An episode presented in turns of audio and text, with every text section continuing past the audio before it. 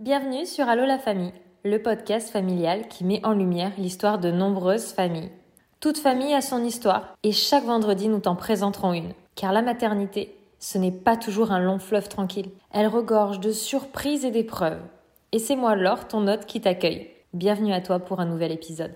Dans la tête de beaucoup d'entre nous, le schéma familial est de façon assez classique un papa, une maman, un ou plusieurs enfants. Pourtant, cela n'est plus une norme. Effectivement, aujourd'hui, il y a des familles monoparentales et il y a des familles avec deux mamans ou deux papas. Et aujourd'hui, nous recevons l'une d'entre elles pour nous raconter son histoire. Et comme chaque vendredi, nous voici dans un nouvel épisode du podcast. Et donc aujourd'hui, je n'accueille pas une, mais deux personnes pour ce nouvel épisode. Est-ce que vous pouvez dans un premier temps vous présenter à nos auditeurs et nos auditrices? Donc euh, bonsoir tout le monde. Donc comme euh, Laure l'a dit précédemment, nous sommes deux sur les vocaux. Donc euh, moi c'est Camille, j'ai 23 ans et je suis celle qui a porté Isaiah. Salut à tous, moi c'est Emeline, je viens d'avoir 30 ans. Je suis la deuxième maman d'Isaiah. Eh bien je suis ravie de vous recevoir sur ce podcast pour enregistrer un épisode concernant la parentalité quand on est deux mamans. Alors comme toute histoire d'amour, il y a un début. Est-ce que vous pouvez nous expliquer comment vous êtes rencontrés, les débuts de votre histoire, de votre couple? Et puis, euh, quand vous est venue euh, l'idée de ce projet d'enfant, qui est moins facile, tout simplement, on dira que lorsqu'il s'agit d'un homme ou d'une femme, et un petit peu, voilà, vos débuts, tout simplement.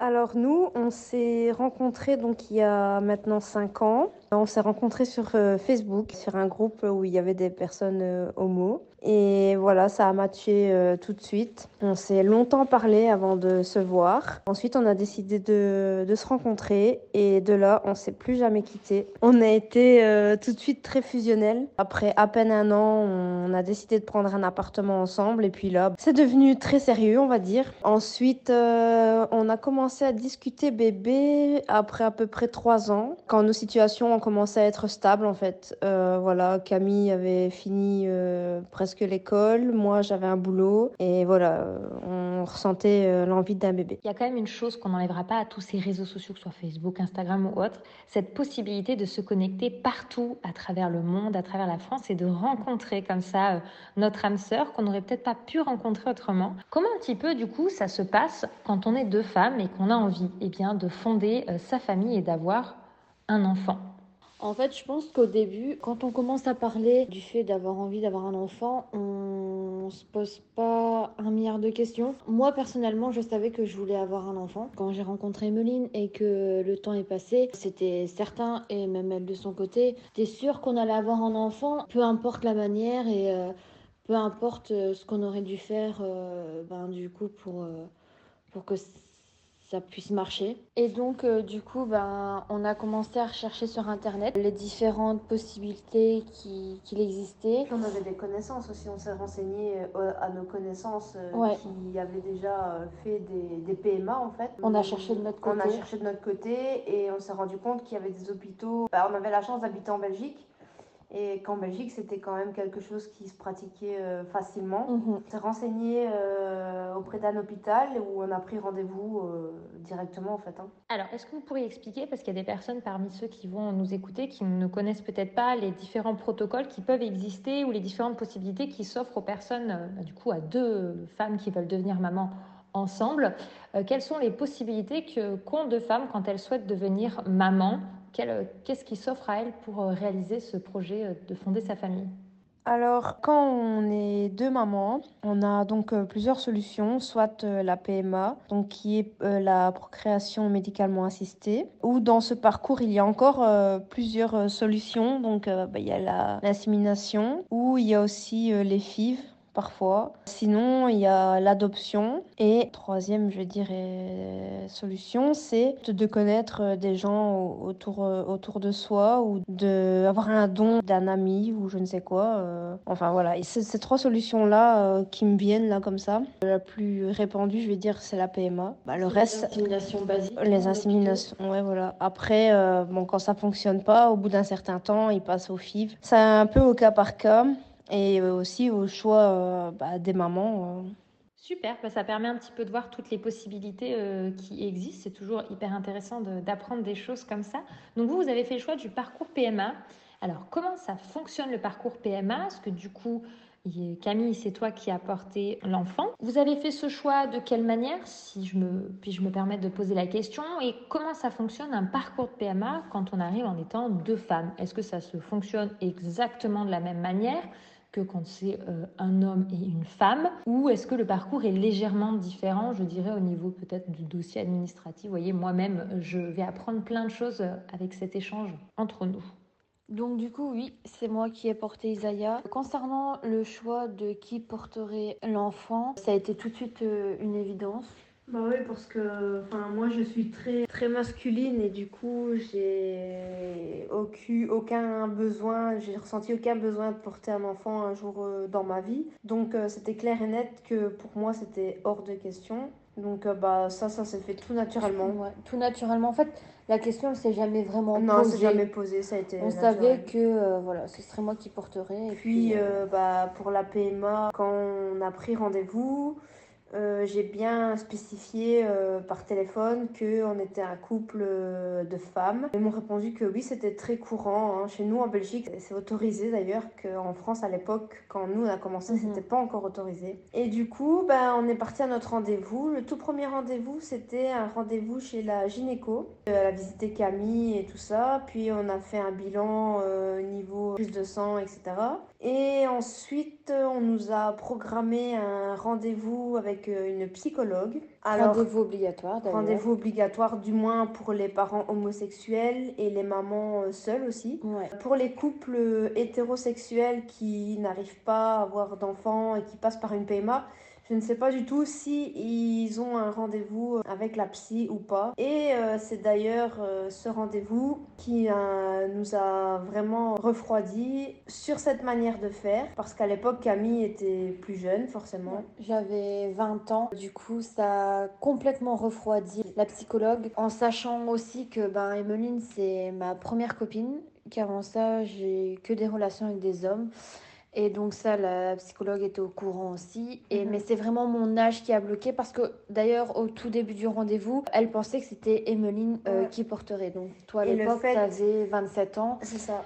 Et euh, donc voilà, c'était pour elle, euh, le fait que j'ai 20 ans, c'était totalement un, souci en fait. Ouais, et elle nous a demandé aussi un peu bah, notre histoire, tout ça, de raconter. Et le fait qu'on soit euh, très fusionnel, euh, mhm. limite pour elle, c'était pas une qualité dans notre couple, c'était un défaut pour avoir un enfant parce que elle disait que l'enfant euh, se mettrait entre nous et que ça n'aiderait pas notre couple. Enfin, ça, ça, pouvait ne pas, ne pas durer à cause de ça. Donc voilà, on n'a pas du tout apprécié l'optique qu'elle avait. Bah, de là, on a commencé à se renseigner pour d'autres hôpitaux.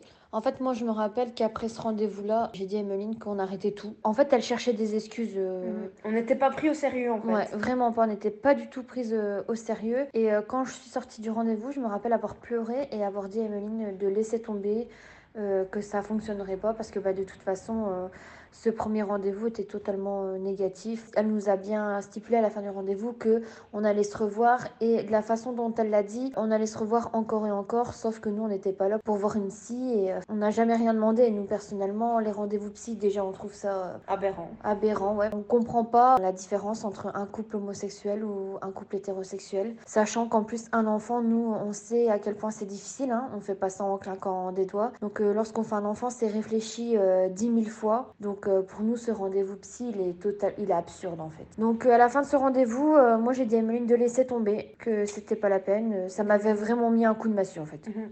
Et de là, on a fait une euh, pause. Ouais, pendant un an. on a fait une longue pause, plus, un peu plus d'un an, ouais, mhm. ouais. En réalité, on n'a quasiment plus parlé plus parlé, non. Mais on se renseignait encore euh, un peu euh, niveau hôpitaux et tout ça. Je savais qu'il y en avait un vraiment tout près de la maison qui le faisait. Et puis, on a rencontré un couple qui avait fait d'une manière totalement différente. En fait, elles avaient eu un don de sperme venant d'un site internet. Euh, C'était au Danemark, je crois. Hein. C'est ça, ouais. Voilà. Et euh, où en gros, elles ont fait l'insémination elles-mêmes, ce qui s'appelle une insémination artisanale. Et on a commencé à se retourner sur ce sujet et cette méthode, on s'est lancé. Tout était une évidence et au final, c'est une psychologue qui a complètement euh, mis en stand-by votre projet. J'imagine combien ça doit être dur de se sentir jugé en tant que couple sur notre capacité à devenir parent. Je pense qu'une personne sur un rendez-vous ne peut pas être apte à donner son avis sur euh, un couple qui peut devenir parent, euh, puisque de toute façon, à titre de comparaison, lorsqu'il s'agit d'un homme et d'une femme qui décident d'avoir un enfant, dira-t-on naturellement, sans avoir besoin de passer par un parcours euh, médicalement assisté, on ne leur pose pas la question, il n'y a pas un bilan ou un rendez-vous psychologue pour évaluer s'ils sont aptes ou non à devenir parents. Donc j'imagine que lorsque l'on doit passer par cette procédure, que psychologiquement devoir rendre des comptes sur sa capacité à, à être parent, sur son, la stabilité de son couple, être jugé sur son âge, sur euh, tout son passé, ça doit clairement pas être quelque chose de facile. Du coup, au bout d'un an, vous décidez de retenter votre chance et donc cette fois, vous vous renseignez au niveau des dons, tout simplement. Alors comment ça fonctionne à ce niveau-là euh, et comment ça se passe pour vous? Alors nous, d'abord, on s'est renseigné auprès euh, de certains couples qui avaient fonctionné comme ça. On, a vu aussi pas mal de vidéos. Donc euh, là, il y avait plusieurs options qui s'offraient à nous. Alors soit quelqu'un de l'entourage, mais étant donné que notre but c'était pas d'avoir une coparentalité ni de croiser le donneur tous les jours, ça c'était exclu pour nous. Sinon, il y avait bah, comme le couple qu'on avait rencontré et qui nous a donné cette option, c'était de faire la commande directement sur le site internet et puis en se renseignant un peu sur le sujet, ben, encore une fois, je crois qu'on était destiné à ça, on a trouvé euh, plusieurs groupes encore euh, sur Facebook. Alors, euh, groupe et, site, je me rappelle qu'on était aussi sur un site, tu te souviens? Mhm. Et du coup, on a commencé à discuter avec certains hommes. Hein. Sur le site, c'est bien spécifié qu'il y a plusieurs euh, manières. Donc, il y a la manière naturelle, qui est donc le rapport sexuel avec le donneur. Il y a semi-naturel. Il y a on pas... l'aide un petit peu à la fin. Voilà, on, on l'aide un petit peu. Donc, c'est-à-dire, il fait, je vais dire, les préliminaires seul. Et au moment où il y a éjaculation, là, bah, c'est euh, par pénétration. Ou alors artisanal. Alors là, il y a masturbation et ensuite c'est comme un don, c'est mis en seringue. Euh, et puis ben, les, les, mamans se débrouillent avec le reste. Nous, c'était clairement cette option-là. On sait ce qu'on veut. Euh, je ne voulais pas que Camille ait un rapport avec un homme et elle ne voulait pas avoir un rapport avec un homme non plus. Bon, après, j'avoue que de cette manière, c'est toujours un peu stressant parce qu'au final, on connaît pas les gens, que c'est sur Internet et qu'avec tout ce qui se passe à l'heure actuelle, on est toujours en flip. C'est vrai qu'on est tombé sur pas mal de cas euh, hein, où en fait leur annonce disait que c'était artisanal et puis à la dernière minute ils nous disaient ouais mais ça marche mieux naturellement. Euh. voilà bon ça euh, il fallait il fallait bâcler. Et puis finalement quand on est tombé sur un groupe Facebook on a mis une annonce hein, avec une photo petite photo de nous deux avec notre description, ce qu'on cherchait, nos attentes et tout ça. Et on a eu énormément de chance, vraiment vraiment beaucoup de chance parce que ça, ça, ça ouais ça faisait déjà quelques semaines qu'on discutait avec les donneurs. Et là, il y a un mec qui est tombé du ciel. franchement, c'est, pas Ouais, il est, tombé, il est tombé du ciel. C'est lui qui nous a contacté par euh, message privé. Il nous a donné sa description, mais tout, vraiment tout simplement. Il a pas cherché, euh, il a pas fait de chichi, rien du tout. Enfin, il nous a dit votre description euh, correspond un peu à, ce que lui donnait en fait. De fil en aiguille, on a commencé à discuter tout d'abord par message. C'était au tout début du Covid. Mhm. On discutait, on FaceTime, vraiment, vraiment beaucoup. Il n'y a pas de rémunération. Quand les donneurs demandent une rémunération, déjà, c'est un peu suspect. Là, il n'y avait pas de rémunération. Euh, tout ce qu'on avait à payer, c'était donc bah, les frais. Euh, frais de déplacement parce qu'ils se déplacent, frais d'hôtel, déplacement et frais euh, pour les tests de santé, donc tout ce qui est MST et tout ça, enfin voilà, fallait que ça soit que clean. Tout était clean voilà, c'est ça, que tout était clean et qu'il n'y avait pas de, de, maladie. Et puis voilà, donc de fil en aiguille, on discute avec ce monsieur, euh, d'abord par message, ensuite euh, par vidéo. Et ça match, ouais, de fou. Euh, il y a vraiment un feeling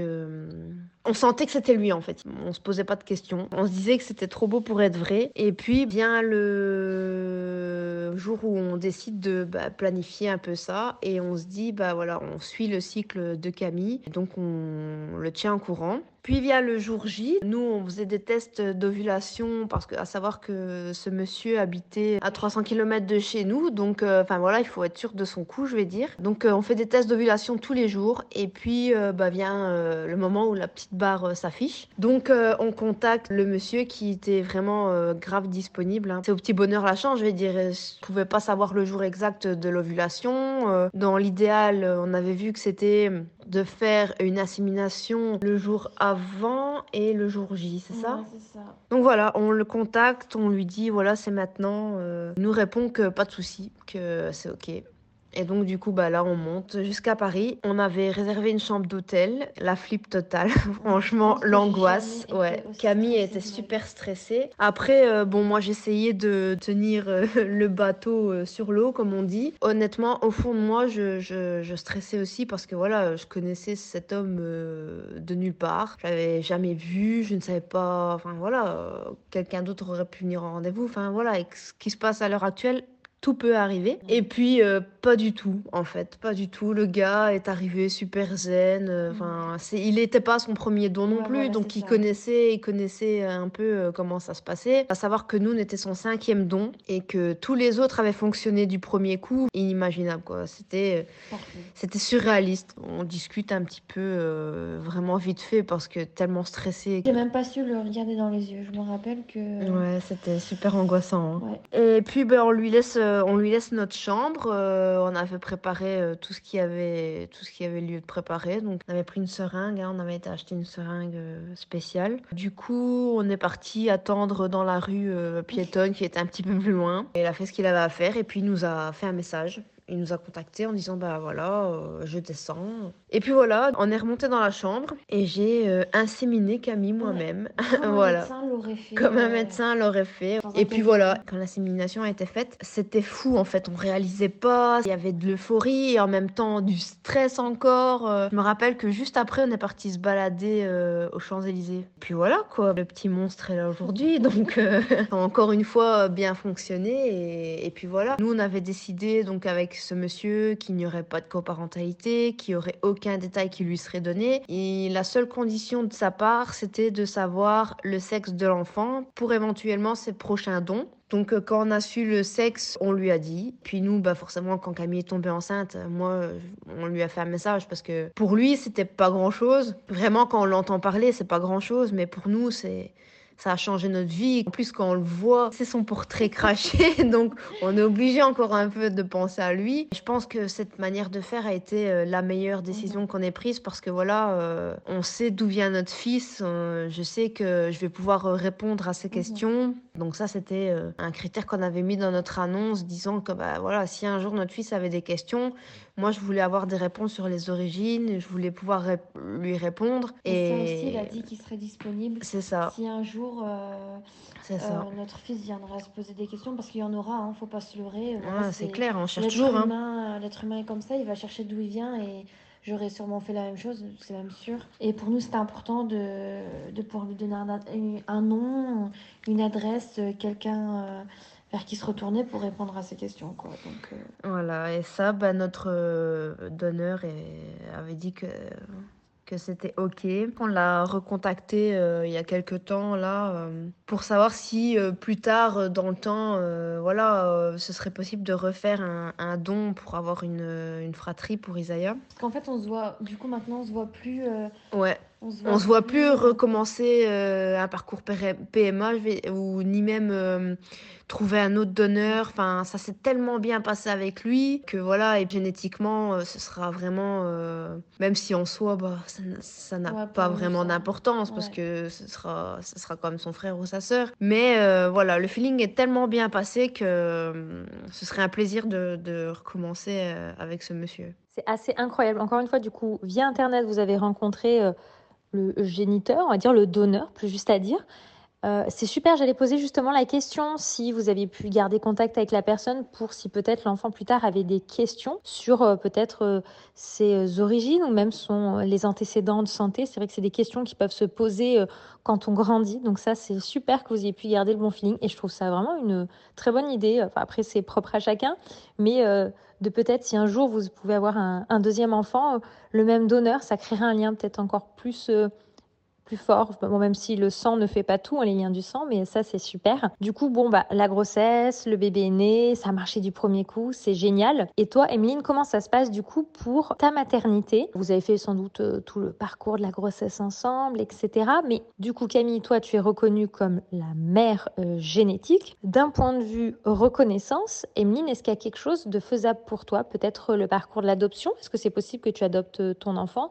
Et si oui, comment ça se passe Ou sinon, quel autre moyen y a-t-il d'être reconnu administrativement en tant que parent? Alors moi, euh, comme euh, je dis toujours et que les gens ont vu en tout cas, j'ai peut-être pas porté Isaiah, mais j'ai vécu la grossesse tout autant que Camille, même plus parfois, j'ai l'impression. Pendant ma grossesse, j'ai jamais parlé de moi. J'ai C'est toujours, euh, genre, quand on va aller accoucher, ou quand on va aller à l'hôpital, ou quand on va, enfin vraiment quand on va accoucher, comme si bah, on Mhm. allait être deux, alors que qui allait subir les contractions, c'est moi. Du début à la fin, j'ai jamais raté une écho, j'ai jamais raté les premiers euh, coups, euh, enfin voilà, j'étais impliquée euh, fois mille, vraiment, c'était, euh, j'ai vécu le truc à Mhm. fond, Plus j'étais, qu'à fond, j'étais, ouais. j'étais vraiment aux petits soins et tout, vraiment, Mhm. euh, même l'accouchement, c'était, j'ai pas eu les douleurs, mais, euh, mais voilà, j'étais, j'étais à fond et L'émotion était. Ouais, les- c'était c'était vraiment incroyable. Donc euh, pour ça, j'ai pas porté mon bébé, mais euh, voilà. Mais c'est tombé. Mais c'est mon bébé. Alors euh, niveau reconnaissance, bah nous on a de la chance en Belgique. Camille a porté Isaiah, donc c'est la mère génétique. Je suis considérée comme le coparent. Donc Isaiah, quand on a été le déclarer euh, donc à la commune qui est la mairie en France, on- ils nous ont demandé du coup euh, son nom de famille et euh, son prénom. On pouvait mettre soit nos deux noms de famille ou soit un seul, peu importe lequel. Ça Mhm. aussi, ça s'est fait tout naturellement. On a Mhm. décidé de mettre mon nom de famille, étant donné que moi, je l'avais pas, je l'avais pas porté et qu'il n'y avait pas ce lien, allez, je vais dire génétique. Au-delà de ça, quand, quand c'est un couple hétérosexuel, on se pose pas la question. Ouais. Il prend directement le nom du père et là, C'est ça. ben, On l'a, on a mis le nom on- du coparent. Voilà, exactement. Voilà. Bah, en gros, ça s'est fait comme ça, tout naturellement. naturellement. euh, On a toujours été sur la euh, même longueur d'onde ouais. pour tout, franchement. euh, Ouais, c'est vrai. Tant pour l'éducation que Mhm. pour la conception, en fait, Ouais, on a toujours été dans les mêmes, euh, dans la même vision des choses. mhm. Alors ça, c'est génial. J'apprends quelque chose du coup en Belgique. C'est vraiment super comment il fonctionne. J'espère que la France en arrivera vraiment à ce niveau, au niveau de la reconnaissance du second parent. En fait, du coup, Emeline, tu as vécu cette grossesse comme le vivrait euh, le conjoint en fait impliqué à vivre les choses de l'extérieur et pas de l'intérieur, mais le vivre tout aussi fort. Un futur parent euh, qui ne porte pas le bébé, que ce soit un homme ou une femme, il s'implique. Et donc ça, c'est super. Alors je trouve ça génial. Du coup, en gros, il y a une sorte de livret de famille, si j'ai bien compris, où tu es le coparent. Donc administrativement et légalement, tu es euh, reconnu comme le deuxième parent. Et ça, je trouve que c'est super. C'est ça, en fait. La différence entre euh, la Belgique et la France, c'est que vraiment ici, le deuxième parent, il est reconnu comme tel. Voilà, Mhm. c'est le deuxième parent, peu importe que ce soit un homme ou une femme. J'ai été euh, considérée qu'en France, euh, voilà, je trouve que passer par une adoption pour euh, son propre enfant, c'est quand même un truc aberrant aussi. Ça me sidère autant que un rendez-vous psy, en fait. Pour une PMA, c'est, je comprendrai jamais. Mais bon, après, les lois sont faites comme ça et malheureusement, c'est pas toujours évident. C'est pour ça que à la conception d'Isaiah, enfin, au début, quand on a commencé à chercher les donneurs et tout, j'ai créé euh, donc euh, notre Instagram. Euh, là, vraiment, bah, j'ai cherché à rencontrer des gens qui faisaient pareil que nous. J'ai beaucoup échangé avec des mamans qui ont galéré à, administrativement, en tout cas, Mhm. concernant les, les adoptions. Et ça prend un temps fou pour être considérée comme une mère. C'est assez délicat comme, euh, comme truc, mais bon. Voilà, nous en tout cas, on a eu la chance euh, d'être en Belgique et que ça ne soit pas comme ça. Et d'ailleurs, on déménage euh, dans très peu de temps en France. Mais pour nous, ça aussi, c'est clair et net dans notre tête que si deuxième bébé un jour, il naîtra en Belgique Mhm. et sera reconnu aussi en Belgique pour pouvoir porter,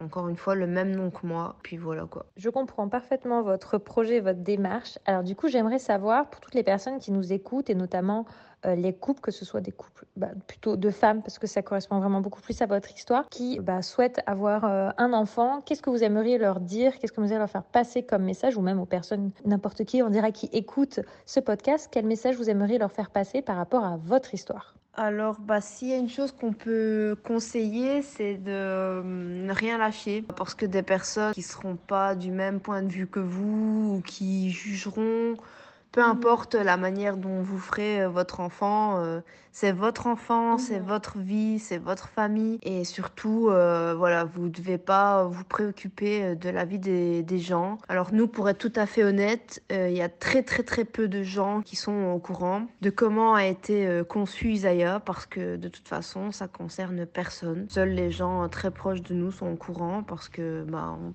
trouve que ça, c'est quelque chose de personnel. Ça n'appartient qu'à nous trois. Vraiment, c'est de aller au bout des choses et de pas avoir peur, d'oser. Il faut vraiment oser et surtout euh, être accompagné, euh, parce que c'est important, je pense, euh, aussi d'être accompagné pendant les démarches qui sont parfois super longues, qui fonctionnent pas du premier coup. C'est vrai que financièrement, parfois, euh, les PMA, il faut savoir suivre et c'est pas évident. Nous, on a eu vraiment beaucoup, beaucoup, beaucoup, beaucoup de chance et ça, on, on en est bien consciente que ça a fonctionné du premier coup, parce que sinon, bah, je veux dire, dans les frais de déplacement, les frais d'hôtel et tout ça, ça aurait pu, ça aurait pu très bien monter. Mais voilà, donc vraiment c'est vraiment de s'accrocher. Mais je pense vraiment que quand on a vraiment cette envie euh, de bébé, il peut se passer n'importe quoi. On, on persévère toujours et, et voilà, c'est le plus important. En tout cas, vous en êtes la preuve que quand on y croit et qu'on lâche pas, eh ben, on peut arriver et on peut euh, fonder euh, sa famille. Je vous remercie beaucoup pour votre disponibilité, les filles. Merci pour votre histoire. C'était vraiment extrêmement intéressant d'échanger avec vous sur ce sujet. Vous avez parfaitement raison. Il y a des parties de votre histoire qui ne concernent que vous. Et du coup, merci d'avoir ouvert votre porte sur cette partie de votre histoire pour tout simplement eh bien, partager avec nous et permettre à beaucoup d'entre nous euh, peut-être de se retrouver et à d'autres de découvrir eh bien, d'autres histoires et d'autres familles. Je vous dis peut-être à bientôt dans un prochain épisode. Merci à vous. Merci à toi d'avoir pensé à nous vraiment pour euh, ce podcast. Ça fait du bien de pouvoir partager son histoire et surtout des histoires comme ça. Euh, si ça peut aider. Si ça peut aider, ouais, parce que c'est vrai que voilà, sur Internet, on n'a pas toujours les bons renseignements. Et là, entendre le vécu euh, de personnes qui l'ont fait, eh ben, c'est toujours très intéressant. Aider les gens à se lancer. Et... Voilà, à oser, à se lancer. Et ne pas avoir peur, euh, se dire que c'est pas les seules et que il y en a bien plus qu'on ne le pense d'ailleurs, qui fonctionnent aussi comme nous on l'a fait. Et en tout cas, euh, encore merci et je souhaite bon courage à toutes les personnes comme nous qui, qui veulent un petit euh, bébé plus que tout. Voilà, bonne soirée, merci beaucoup.